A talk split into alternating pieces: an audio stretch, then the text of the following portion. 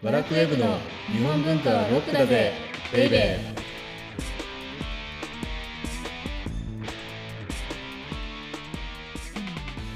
こんにちは。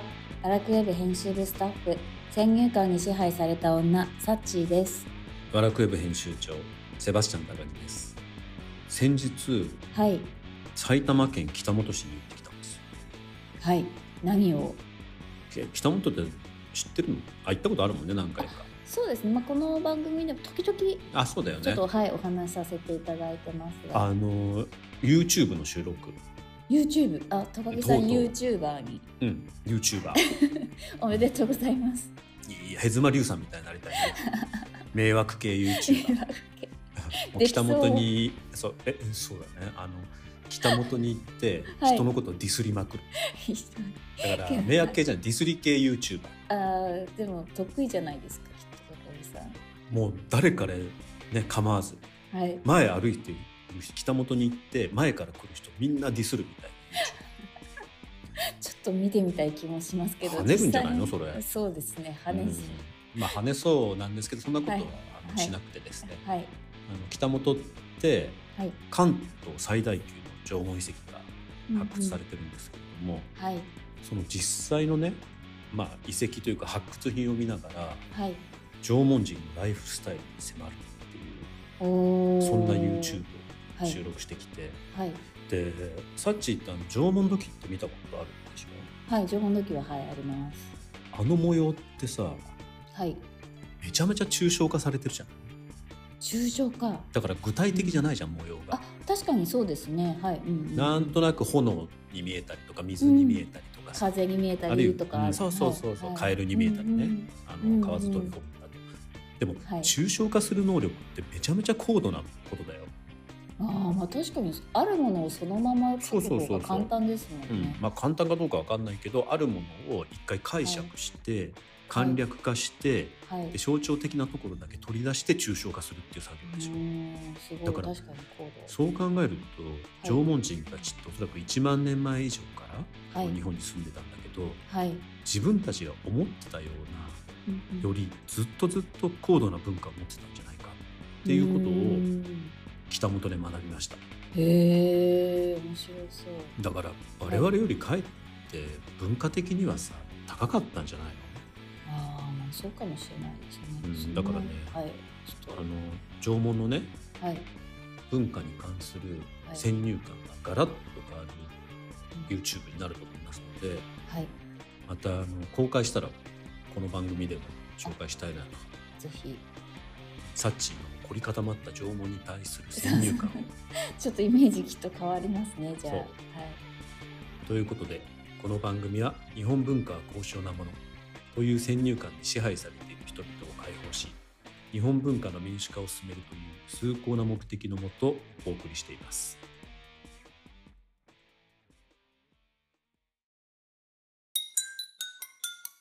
本文化はロックだぜベイベー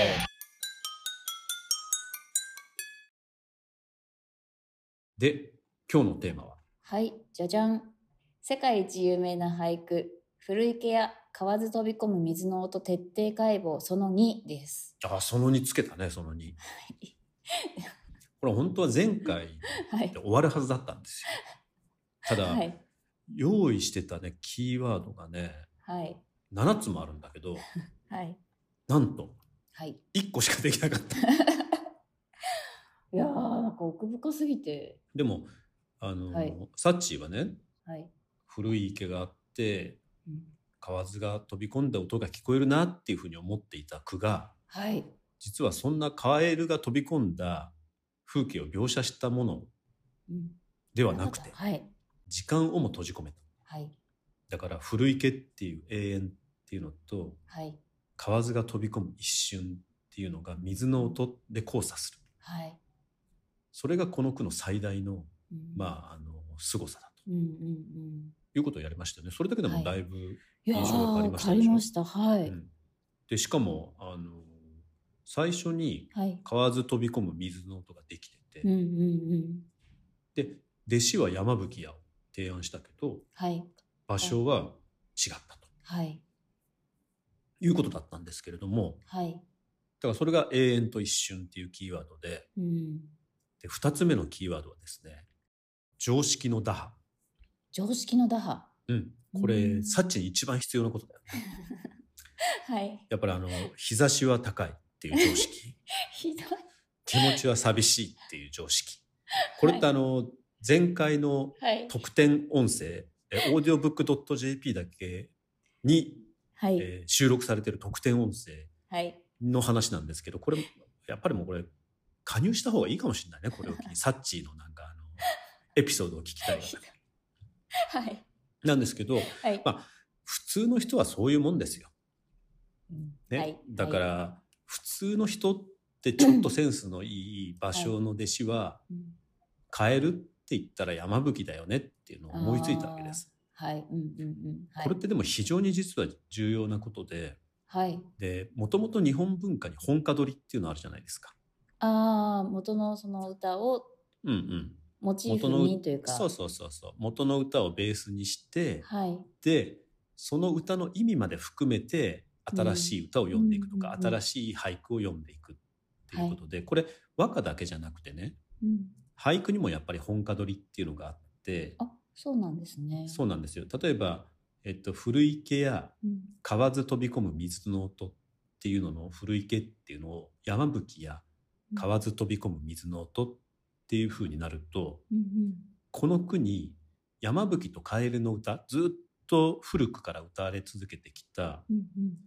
カエルと山吹の歌の意味まで込められるでしょ？ああ、なるほど。はい。うんだからすごくいいセレクトのはずなんですよ。はい。山吹っていうのは。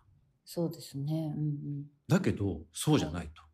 はい。でそういうような、カエルイコール山吹っていうこのセット感っていうのを壊して、はい。で、さらに新しい言葉を見つけるんだっていうのが、うんうん。芭蕉マインドなわけなんですよ。おお、さらなるうん。だから高みを目指していくといかそうそうそうそううんあの、今までの慣習みたいなものを多分壊す。ただ壊すだけじゃなくて、壊すのって簡単だよ。ああ、違う言葉を使えばいいってことねそうそうでもんんこれ、芭蕉がこの句読んだのって1680年ぐらいだとするでしょ？はい。で、山吹とカエルのセットってうん800年ぐらい続いてきたわけですよ。ああ、はい。うんうんその800年を壊して、さらにいいものを据えなくちゃいけないっていうプレッシャー。おお、すごいですね。それに挑戦したのが芭蕉の本質なんですよ。芭蕉の真髄なんです。めちゃめちゃ場所すごいじゃないですか。そうでしょ？で、はい。さらにもう一つ常識の打破っていうことじゃすごいことがあって、はい。でこれ何かっていうとね、はい。まあ、万葉集から、万葉集ってまあ奈良時代ですよね。はい。はい。で、読まれたカエルって、はい。カエルってね、泣くものだったの。ああ、ゲコゲコカエル。過去過去。はい。まあ何でもいいんですけど。じゃあ、はい。ちょっとこの句読んでみてくださいよ。古池や河津飛び込む水の音でしょ？はい。これカエルが泣いてないんですよ。ああ、確かに泣いてませんね。泣いてないよ。これね、私たちはもうこの芭蕉の句をあまりに親しんでるので、はい。カエルって池に飛び込むもんだっていうふうに思ってるでしょ？うんうん、だからサッチーはうん僕がこんなに力説しても、あ、ふーん、そうですよねって言い方しかしないんですけど、はい。はい。これって実はとんでもないことなんですよ。だってはい。万葉集からうん700年、800年、カエルっていうのは泣くものだったんです。で、これってはい日本で最初に編まれたはい。直線集、直線の和歌集。うんうんうんうんで、直線というのは前も紹介したと思うんですけれども、天皇であるとか、はい。まあ上皇が命令して編集させたはい。和歌の集まりですよね。はい。で、それの一番古いものがよく知ってる古今和歌集。で、はい。その序の文を紀貫之が書いたっていうふうに言われてるんですけれども、はい。これなんて書いてあるかっていうと、はい。大和歌は人の心を種として、よろずのことの鳩となれりける。省略。で、花に鳴くうぐいす、水に住む蛙の声を聞けば、生きとし生けるもの、いずれか歌を読まざりける。これどういう意味かっていうと、はい。花を見て泣いているうぐいす。はい。で水に住んでる蛙の声を聞けばおはい生きている人は全員動物だろうが人間だろうが歌読まない人いないでしょ。これ紀貫之さんが言ってる。すごい。だからこの時からもうねカエルイコール泣くなんですよ。声なんですよ。へえはい、でその常識っていうのをはい。打破してるんですよこの国よって。確かに、ではい、カエルっていうのは音聞こえるけどはい。泣く音じゃなくてうん。飛び込む水の音になったんですよ、うんうんうんなんか今テレビでもうん。カエルがポチャンって水に飛び込むシーンとか使われたりもうカエルって常にもう水に飛び込むものでしょ？今や。そういうイメージだったのが、昔は全然違ってたんです違ってたの。でえ。だから一人の男がですよ。はい。たった一つの句によってはい。その後の500年600年のカエル感っていうのを変えてしまったんですよ。へえすごい。えそうやって言われるとすごくない？はいめちゃめちゃすごいです。だってではい実はこの平安時代ねはい。カエルってカジカと混同されていたわけなんですよあの魚のカジカと結構違う。結構違うよねはいでそもそもさはいカエルがさ泣いてさはい。そんな感動するような声してる？いや全然してないです。殿様ガエルとかさそんなアマガエルとか。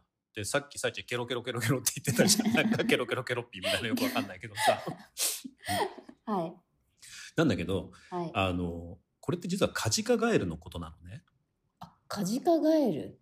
うんカジカガエルってあの山とかに住んでる細身のカエルなんだけどはい。声はすごくいいでいいんですよへえ聞いたことないです。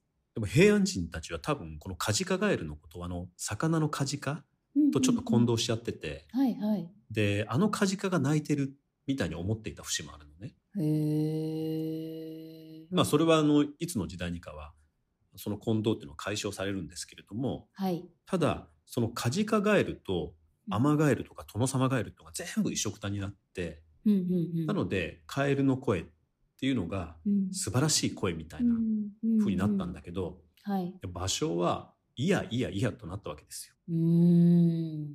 私たちが言うカエルってあのカエルだろと。はい。あのケロケロケロケロゲロゲロゲロゲロ鳴くカエルでしょうんうんうん。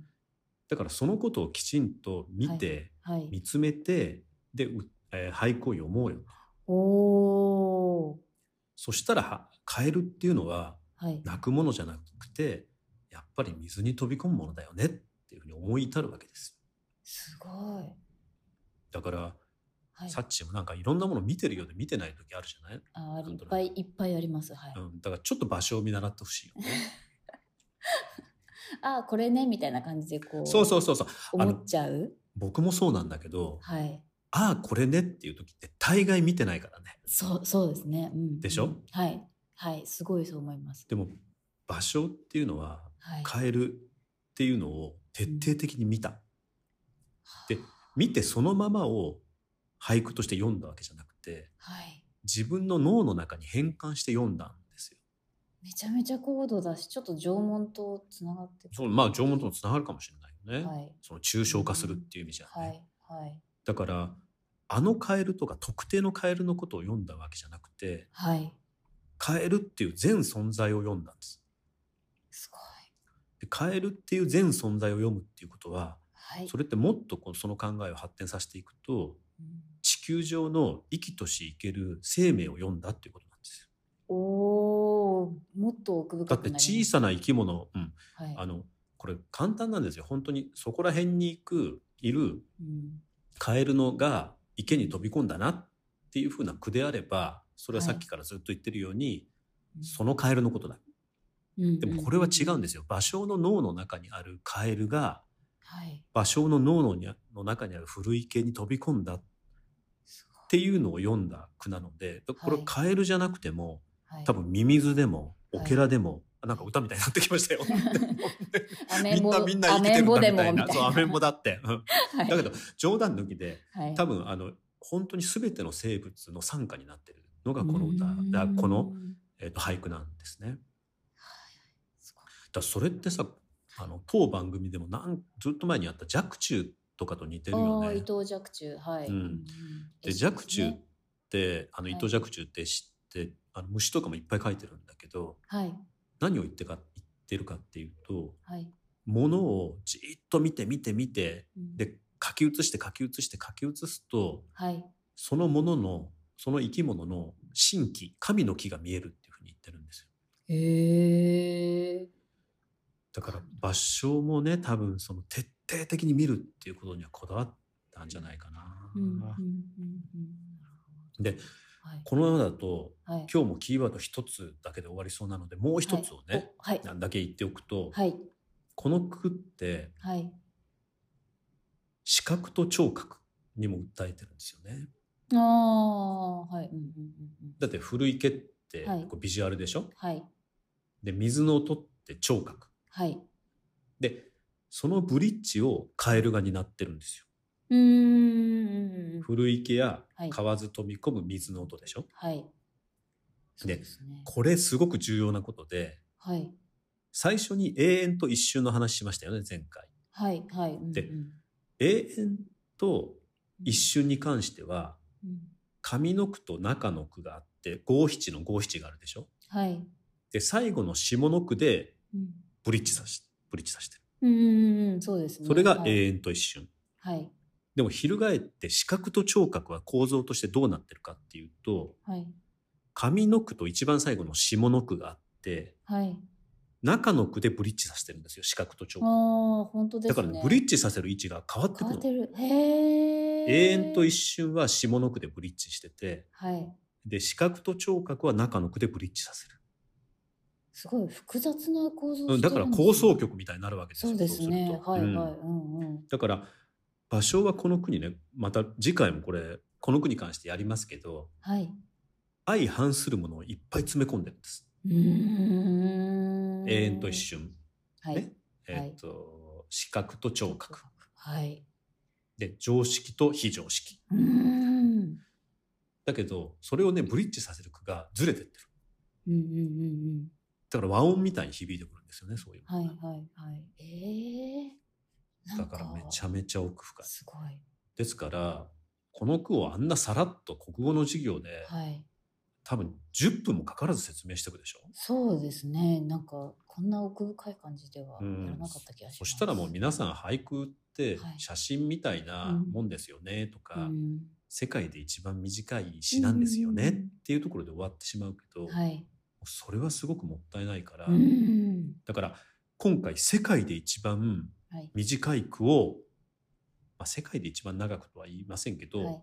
えーロックだぜベイベーでは一番長く説明するっていうんことをやろうとしてるわけなんです。だって五七五ほど。はい。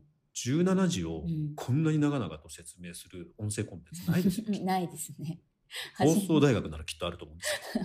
うん、そうですね。確かに。まあなので五七五で短いからといって、はい。そんな先入観にとらわれず、はい。ね、あの解釈は奥深いものがあるのでうんもう一回ぐらいやるかもしれないということですよね。はい。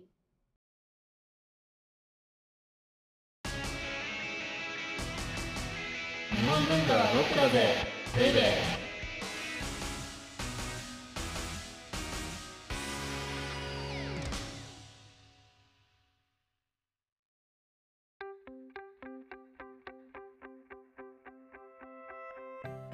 オーディオブックドット JP をお聞きの皆様には、この後、バラクウェブのおまけのおまけという特典音声がありますので、ぜひ最後まで聞いてください。じゃあ次回もうん、次回も。続き、だってもう番組名変えようかと ロックだぜベイベーから、そうそう古池だぜベイビー。なんですけど、はい。冗談抜きで、はい。あのあと1回では終わるんじゃないでしょうかねこの古池やはい。河津飛び込む水の音、はい。奥深すぎる俳俳句に迫るとはい。